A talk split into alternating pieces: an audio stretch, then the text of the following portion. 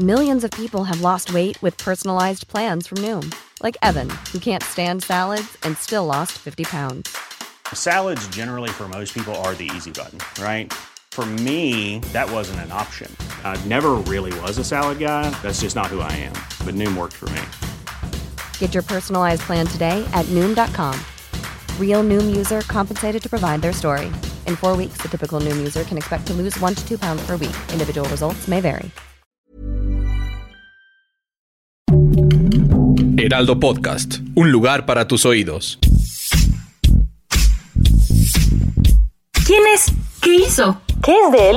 En este podcast le damos seguimiento a la vida de famosos y no tan famosos, políticos y no tan políticos, y aquellos que siguen dando de qué hablar. ¿Qué fue de...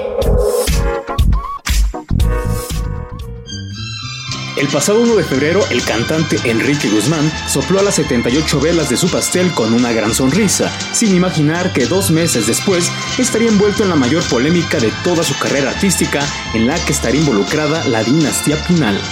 Yo soy Luis Hernández, editor de El Heraldo de México, y juntos descubriremos que fue de Enrique Guzmán, el rock and rollero más popular de los 60. Con solo barro lo formó en su creación perfecta, con sus dos manos modeló, le dio la forma correcta. Cuando en la radio o internet suena 100 kilos de barro, la plaga, uno de tantos o tu cabeza en mi hombro, es imposible no recordar a aquel muchacho esbelto de sonrisa contagiosa, nacido en Caracas, Venezuela, en el año de 1943.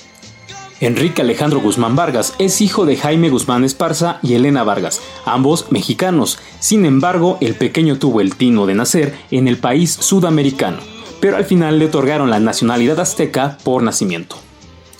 A su regreso a México, cuando tenía 12 años, se aficionó al patinaje sobre ruedas. El Deportivo Chapultepec fue el escenario donde practicó una y otra vez las suertes que este deporte permite.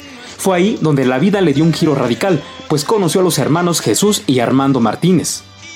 En uno de esos días de andar sobre ruedas, les brotó la idea de formar un grupo musical, el cual tomó por nombre los Teen Tops. ¿Los recuerdas? Entonces, Enrique Guzmán no era el vocalista, sino el bajista. Cabe destacar que en homenaje al patinaje en la fotografía publicitaria aparecen los trofeos que ganaron en esta disciplina. Con las ganas de triunfar, insistieron en hacerse tocar en una famosa estación de radio conducida por Jorge Kelo, quien de cierta forma, un tanto ingenua, los arropó y permitió que iniciara la carrera de los Teen Tops.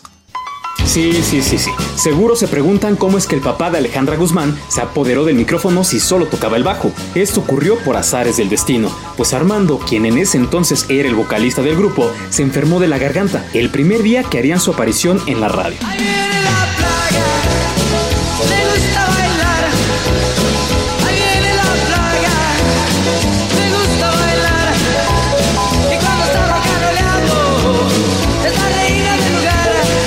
Parece novela, pero así fue como Enrique comenzó su carrera como artista. En ese entonces lo que empezó como una simple idea comenzó a dar sus frutos, pues tras probar suerte en una disquera lograron grabar La Plaga y El Rock de la Cárcel, adaptaciones al español de las canciones Good Girl y Miss Molly de Little Richard y Jailhouse Rock de Elvis Presley. Sin embargo, al ser muy jóvenes, los chicos tenían problemas propios de la edad. Debían estudiar para los exámenes o estaban castigados por sus padres. No, pues bien rudos. Por aquellos días, Enrique conoció a Chuck Anderson, un famoso músico que se convirtió en su amigo y compañero de carrera, pues estuvo con él durante casi todas sus grabaciones. A partir de ahí se catapultó a la fama. Llegó al cine con Twist Locura de Juventud y Canta mi corazón. Lo apadrinaron Libertad Lamarque, Roberto Canedo y Doña Sara García. Enrique Guzmán dejó trunca la carrera de medicina, la cual estudió en la UNAM. También fue conocido su breve noviazgo con la cantante y actriz Angélica María. Asimismo, se le relacionó sentimentalmente con Rocío Durcal. No obstante, la dueña definitiva de su corazón fue Silvia Pinal, con quien contrajo nupcias en 1967. Apreciado compañero matrimonial. Uy, ¿por qué tanto protocolo? Para no sacarnos los ojos, porque ya es hora de hacernos preguntas que hieren. Dígame, señor Guzmán de Pinal y Anexas. Payas. Estás sacando boleto, ¿eh? Oiga, ¿es cierto que se pelean muy seguido? ¡Mentira! Siempre nos ayudamos el uno, al otro. Por ejemplo, el otro día había un agujero en la pared, agarré un retrato de su mamá y, tapé el hoyo. Oiga, muy bonito gesto para halagar a la mamá de Silvia, muy bien. Sí, a pesar de que se veía mejor el agujero, ¿verdad? De este amor, que incluso llegó a la pantalla chica con un programa protagonizado por los dos, nacieron Alejandra y Luis Enrique Guzmán. Entonces todo era alegría, pues tenía gran aceptación del público. Incluso llegó a tener un programa propio con el personaje de Bartolo Taras. Por desgracia, el matrimonio se rompió en el año de 1976. Años después, se casó con Rosalba Walter Portes Gil, con quien procreó tres hijos, Daniela, Jorge y Diego. En su etapa como empresario, abrió un centro nocturno llamado La Plaga, ubicado en Insurgente Sur, donde se presentaba a cantar por temporadas. Todo parecía ser perfecto en la vida del actor y cantante, pero sí, ha sido objeto de varias polémicas por su supuesto mal carácter. Nadie olvidará nunca aquel problema en el que se enfrascó con Alberto Vázquez, quien lo acusó de haberlo aventado solo por haberse demorado en una presentación donde compartieron escenario. Para mí es un tipo prepotente, es un tipo que si ustedes lo ven habla mal de la hija, como de la mujer o como de su ex mujer. Yo nunca podré hablar mal de mi hija, ni mal de mi ex mujer, ni mal de nadie. En segunda, es un tipo que fue han pasado los años se ha, se ha, hecho un poco más agrio y quizá muchos lo aguantan, pero yo no soy de ese, de ese temple, yo soy de los que no me aguanto. Asimismo, la actriz Lorena Velázquez aseguró que el abuelo de Frida Sofía la había golpeado durante la presentación de la obra de teatro Hay buen rock esta noche. Incluso dijo que este pidió que la despidieran tras ejercer una fuerte presión al productor para hacerlo. También se robó los reflectores después de que declaró ante los medios de comunicación que se había despedido de su amigo José José, pues su estado de salud era muy delicado y que había pocas esperanzas. Entonces la familia del príncipe de la canción desmintió las declaraciones con evidente molestia al ser un tema sensible. Ahora, don Enrique Guzmán se enfrenta al mayor escándalo de su vida, el cual podría tener repercusiones legales. Su nieta Frida Sofía lo acusó de haber abusado de ella cuando era una niña. Durante una entrevista con el periodista Gustavo Adolfo Infante, declaró que era un hombre abusivo que le hizo cosas feas. Siempre fue muy abusivo. Mira, me pongo a temblar porque tengo mucho que decir de eso. Un hombre muy asqueroso, un hombre muy abusivo, muy... Me daba miedo, siempre me daba miedo. Me hizo cosas feas. Me manoseó.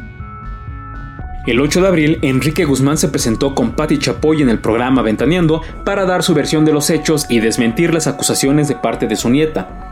Desde entonces, las redes sociales jugaron un papel importante, pues sacaron a relucir el momento incómodo que le hizo pasar a Verónica Castro durante una emisión en el programa Mala Noche No, donde estira la mano y la toca. También revivieron el episodio donde Alejandra Guzmán declaró que a su papá le tienen que amarrar las manos, él solo se limitó a reír en ese momento y declaró que no pueden culparlo, pues es su hija a la que calificó de estar buenísima. Por ahora solo hay amenazas de demanda y un público y artistas divididos en opiniones.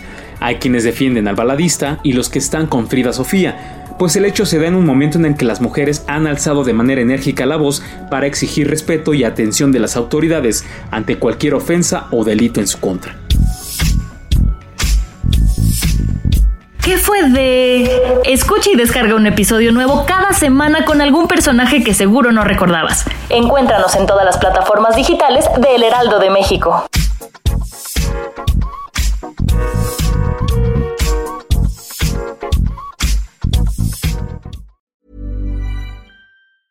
Hey, it's Paige DeSorbo from Giggly Squad. High quality fashion without the price tag. Say hello to Quince.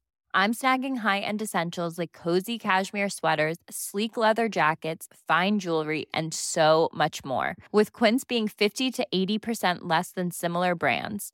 And they partner with factories that prioritize safe, ethical, and responsible manufacturing. I love that. Luxury quality within reach. Go to quince.com slash style to get free shipping and 365-day returns on your next order.